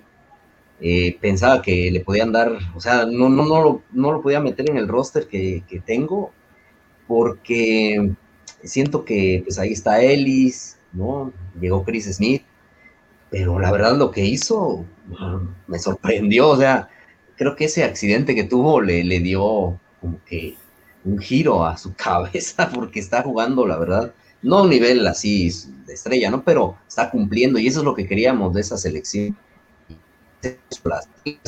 Los más grandes, ¿no? Y está jugando bien, la verdad, se le vio muy concentrado, muy serio, haciendo bien las tacleadas.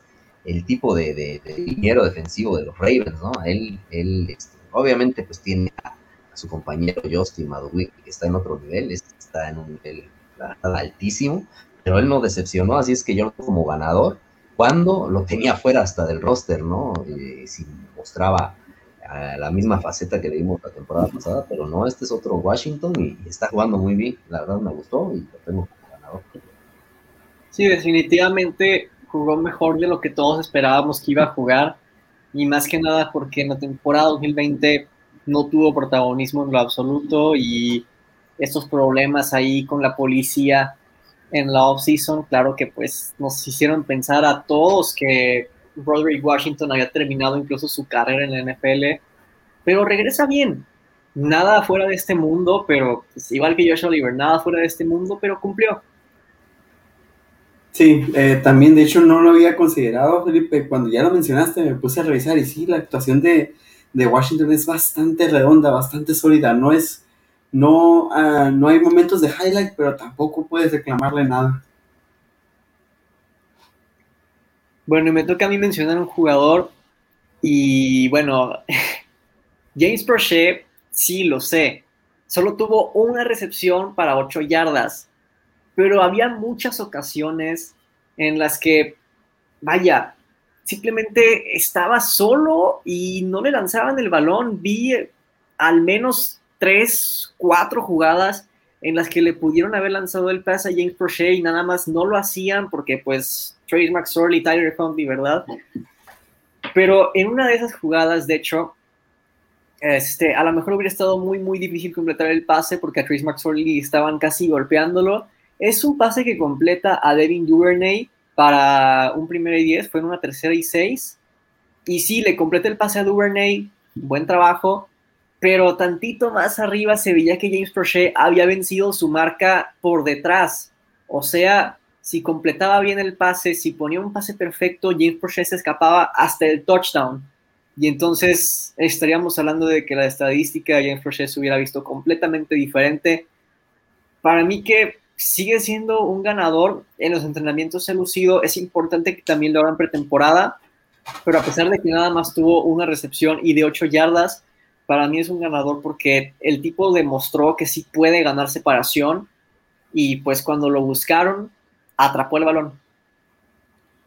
Eh, de hecho, yo tengo a los dos, eh, a, tanto a Prochet como a Duvernay, porque Duvernay eh, me demostró, bueno, Prochet demostró que puede conseguir separación, por lo menos estándares NFL, y Duvernay demostró que, al menos en este arranque, es un tipo de que puede competir y tiene manos seguras. Entonces, ambos me parece que tuvieron una labor bastante redonda, una muestra muy pequeña porque no estuvieron tanto tiempo en el terreno de juego, pero nada que reclamar a ninguno. Sí, eh, creo que Proche ha mostrado eso que dicen y en cada entrenamiento hoy lo vimos en los reportes con los con las Panteras que igual tenía varios ahí donde se la verdad se separa bastante del, defensivo y ya eso ya está empezando a llamar la atención, ¿no? Eh, solo falta reflejarlo en los partidos, pero eso falta ahí de, confianza que le tienen todavía los corebacks, pero ojalá que lo vayan este, buscando más y pues Duvernay creo que es el, receptor de los que tenemos sanos ahorita, que, que más confianza le tienen. Eh, fue al, al, que más buscaron al principio, cuando estaban los titulares de la defensa de los Saints, y yo creo que fue el que respondió porque estaba muy bravo el partido, no, no había mucho espacio para lanzar porque la línea funcionó mal. Y fue de los que vi que dos, no recuerdo una, una recepción, no sé si tuvo dos, ahí me corrigen, eh, pero muy seguro, o sea, la verdad era, era el que buscaban y, se ve que él tiene mucha confianza, ¿no? En el equipo, el staff de coacheo, entonces él en su nivel y Proche destacando, así es que yo creo que debemos estar tranquilos. No sé cómo viste a tu muchacho Tylan Wallace, que este, esa jugada con, con Huntley, que si la completan iba a ser una jugada extraordinaria para los dos, pero ahí está, o sea, fue tantito el toque, pero pues es que estaba la jugada rota y iba, yo creo que eh, en, esa, en, esa, en esa carrera que llevaba Huntley, pues este, se vio un poquito desbalanceado, pero casi conecta, ¿no? Y, yo creo que eso es lo que también nos debe dejar tranquilos, que tenemos jugadores que, pueden hacer una jugada de este nivel y este, que tiene buenas manos. Sí, de hecho, este, bueno, no le Levin Duvernay y se me hizo que fue buen jugador en ese partido, fue el go-to guy, el tipo que más confianza tiene es lanzarle el balón y cumplió, sobre todo para el juego en general de los Ravens. Y Tyler Wallace, ah, e, eso que dije de tercera y seis, no me acuerdo si era tercera y ocho o tercera y cuatro, pero la de Tyler Wallace sí recuerdo que era tercera y seis, y a lo mejor las estoy volteando. Y es una jugada en la que vence su marca en una trayectoria de Crow simplemente le lanzan el balón a Josh Oliver y entiendo por qué quieres lanzar ese pase, pudo haber sido completo, pero Tyler Wallace estaba, mira nada más la cara que pone Juanra, y es que también vio esa jugada y, vio que estaba completamente solo para hacer la recepción, simplemente no se la lanzaron, ni modo. Sí, sí, sí, está, estamos pensando en la misma jugada. Si bien la que, la que resalta es esa, ¿no? Porque casi, casi tiene una atrapada de nivel NFL. Eh, en la otra, en la que consigue separación, y es una separación grande, es un boquete grandísimo y que no le lancen, uff, si de por sí tenemos muchas dificultades para que los wide receivers consigan separación y ya los dejamos pasar así. Ah. Pero en el bloqueo estuvo bien, creo que cumplió. Sí. ¿Quién, ¿Quién sigue? Creo que ya estamos por una última ronda, ¿no? Sí, bueno, aquí nada más mencionaba el último jugador que tengo en mi lista es un winner y es alguien pues de quien hemos ido hablando poco a poco mediante el stream y es Tyler Huntley. No es que me parezca un excelente quarterback ni, o sea, en, cualquier equipo como quarterback número 2 sería mala opción. En los Ravens no por el sistema, porque queda muy bien. Y lo pongo en winner más que nada porque es definitivo, yo creo que ya es unánime que Tyler Huntley ha derrotado a Trace McSorley. Es así de simple. Ya especulábamos en Ravens Clock desde hace mucho tiempo que Tyler Huntley sería la segunda opción y McSorley la tercera. Y pues tampoco quiero decir que tuvo un muy buen partido, pero ciertamente tuvo un partido mucho mejor que el de Trace McSorley y lo demostró, es mejor opción. Sí, creo que más que nada es un ganador porque demuestra que es una mejor opción que Max Orley, tanto por el sistema como sus características físicas. Simple y sencillamente la, ofensiva operó con él. Sí, y creo que después de, las noticias que recibimos esta semana, pues se confirma como el gran ganador después de la semana 1 de pretemporada, ¿no? Estaba eh, compitiendo por un puesto en el roster y ya con esto, pues con la actuación y con lo que pasó, creo que es el gran ganador. No es la forma, ¿no? Porque duele perder un jugador o tenerlo fuera unas semanas. Y, me gustaría que, fuera diferente para que Huntley mostrara más, ¿no? tuviera una mayor competencia, pero pues las cosas ya están. Y yo a este jugador le veo muy buenas cosas desde la temporada pasada y yo creo que lo ha seguido demostrando, ¿no? Eh, también quería mencionar a Jalen Moore, el receptor que tuvo más yardas del equipo. A decir, sé quién es, ¿no? Completo desconocido, pero estuvo el año pasado en el equipo, en el equipo de prácticas, un novato no reclutado, y el equipo por algo se lo quedó. Eh, por ahí estaban Antoine Wesley y Sean Monster, eran, a mí me gustaban en el equipo de prácticas, se deshicieron de ellos y mantuvieron a este jugador y, la verdad yo decía, pero ¿por qué? ¿Qué ha mostrado? ¿Qué tiene? Eh, lo habían visto y, la verdad se le notan, eh, se ve que, puede llevar un proceso obviamente en el equipo de prácticas, pero pues obviamente levantó la mano siendo el receptor con más yardas y haciendo por ahí una, una atrapada que tuvo para un avance importante, creo que fue la jugada más larga por, por, pase. Y pues ahí está otro de los desconocidos que por ahí tuvo una actuación sobresaliente, ¿no? En, en cuanto a números. Sí, este, también me gustó mucho la labor de Jalen Moore y siento que y se quedó así de tener una atrapada bien, muy espectacular, ¿no? Este, bueno, yo ya no tengo ningún ganador directamente que agregar, pero tengo un último jugador destacado, que es de los que fueron de menos a más, y es Tristan Colón Castillo. Eh, empezó el partido en el, en, me parece que de guardia derecho. Eh, en esa, en esa posición no se miró para nada bien, pero una vez que lo mueven al centro, se nota como la, parte central de la línea ofensiva es otra. Cuando, cuando ya por fin aparece en ese lugar, la presión por el centro casi casi se desaparece. Y es cuando empiezan a pasar más por el lado de Tyre Phillips, etcétera, ¿no? Pero me parece muy destacado eso, que nomás entra Tristan Colón a esa posición y cambia totalmente esa parte. Sí, definitivamente es alguien que me gustaría que se quedara en el equipo. A esas alturas se me hace la mejor opción para reemplazar a Bradley Boseman en caso de que se llegara a lesionar. Sí, igual creo que ojalá se quede. Hay una jugada donde eh, entierra al liniero que tenía enfrente después de centrar el balón. Ahí un, me enfrasqué con una, con, en una discusión con uno de Estados Unidos que decía que se había resbalado el, defensivo, pero el dominio que ya tenía sobre él es lo que lo propició, ¿no? A echarlo para atrás y, y enterrarlo en el pasto. Y ya, y, además le dije, no es la primera vez que lo hace, he visto esa jugada unas dos, tres veces en la poca actividad que ha tenido. Y o sea que, que el, el, chavo domina muy bien su posición cuando está en el centro, como bien dice Juan Ramón, porque sí en el guardia derecho creo que jugó, sí le costó un poquito, lo veía hasta como que fuera, no, no, no, lo notaba muy, muy seguro, pero en el centro parece que esa es su posición natural, ¿no? Parece que ya lleva años en la NFL. Sí, y es muy rápido para los estándares de un centro, me parece. Bueno, pues eh, creo que con eso cerramos, eh, a menos que quieran agregar a alguien más. Pues bueno, aquí está nuestra lista de jugadores. Este, coméntenos qué les parece, qué les pareció la labor de cada uno de los que mencionamos o de alguno de los que hayan mencionado. Si nos faltó alguien, coméntenlo, díganos, reclámenos, tírenos hate o tírenos amor, como ustedes quieran. Eh, ya saben que nos pueden seguir en todas las redes sociales como Somos Ravens o arroba Somos Ravens en las que se requiere. Y compañeros, vamos a empezar con Felipe. ¿Cómo te pueden encontrar a ti en las redes sociales? Eh, sí, pues eh, en Facebook como José Madrid, por ahí publico seguido en algunos grupos de, Ravens en español. También me pueden seguir en Twitter como Madrid 24-bajo. Este, y aquí todos los miércoles a las 8 por Ravens Club.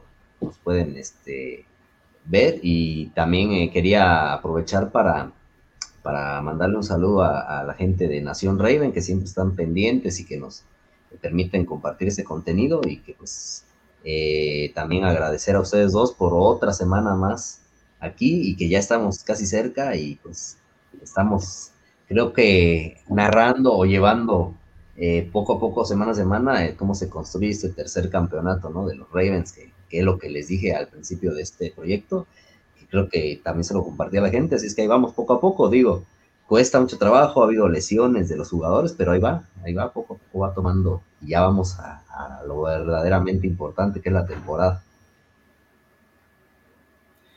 Así es, ya estamos muy, muy cerca de ahora sí ver la acción de verdad. Eh, Marcelo, ¿y a ti cómo te pueden encontrar? Bueno, a mí me encuentran en Facebook como Marcelo Flores y en Instagram como arroba guion bajo Marcelo Flores. ya saben, Flo, que cualquier duda que tengan sobre los Ravens, sobre la NFL en general o sobre NFL Fantasy, ahí estoy disponible para contestar cualquier duda que tengan, sin pena. Y bueno, a mí me pueden encontrar como Juan R. Villa en Facebook y como arroba Juan Bajo Villa en Twitter e Instagram. Cualquier duda también que tengan acerca de NFL, fantasy o inclusive apuestas de NFL, este, ya saben que me pueden contactar, contactar con mucho gusto les respondo. Y un anuncio así, eh, y sobre el Monterrey, Marcelo. Bueno, pues acaban de empatar al último minuto contra Cruz Azul. Típico empate sabor a victoria con ese último minuto, ¿no? Eh, esta máquina es otra, ¿eh? y este, ah, un pequeño anuncio así rapidito. Eh, ya está la liga de Piquen. Eh, al ratito, yo creo que mañana o al ratito subimos el ID del grupo y la contraseña para que se para que ingresen todos, todos están invitados, todos pueden participar, no importa si le vas a los Ravens o no le vas a los Ravens, es para la comunidad de Somos Ravens, pero todos están invitados, ahí vamos a estar algunos del staff de Somos Ravens para competir en esta liga de pique, eh, espero verlos ahí, y bueno, y también espero verlos la próxima semana cuando regresemos con el análisis de la pretemporada semana 2. Nos vemos la próxima semana, síganse cuidando, nos vemos. Somos Ravens. que tengan una bonita semana y siempre somos Ravens.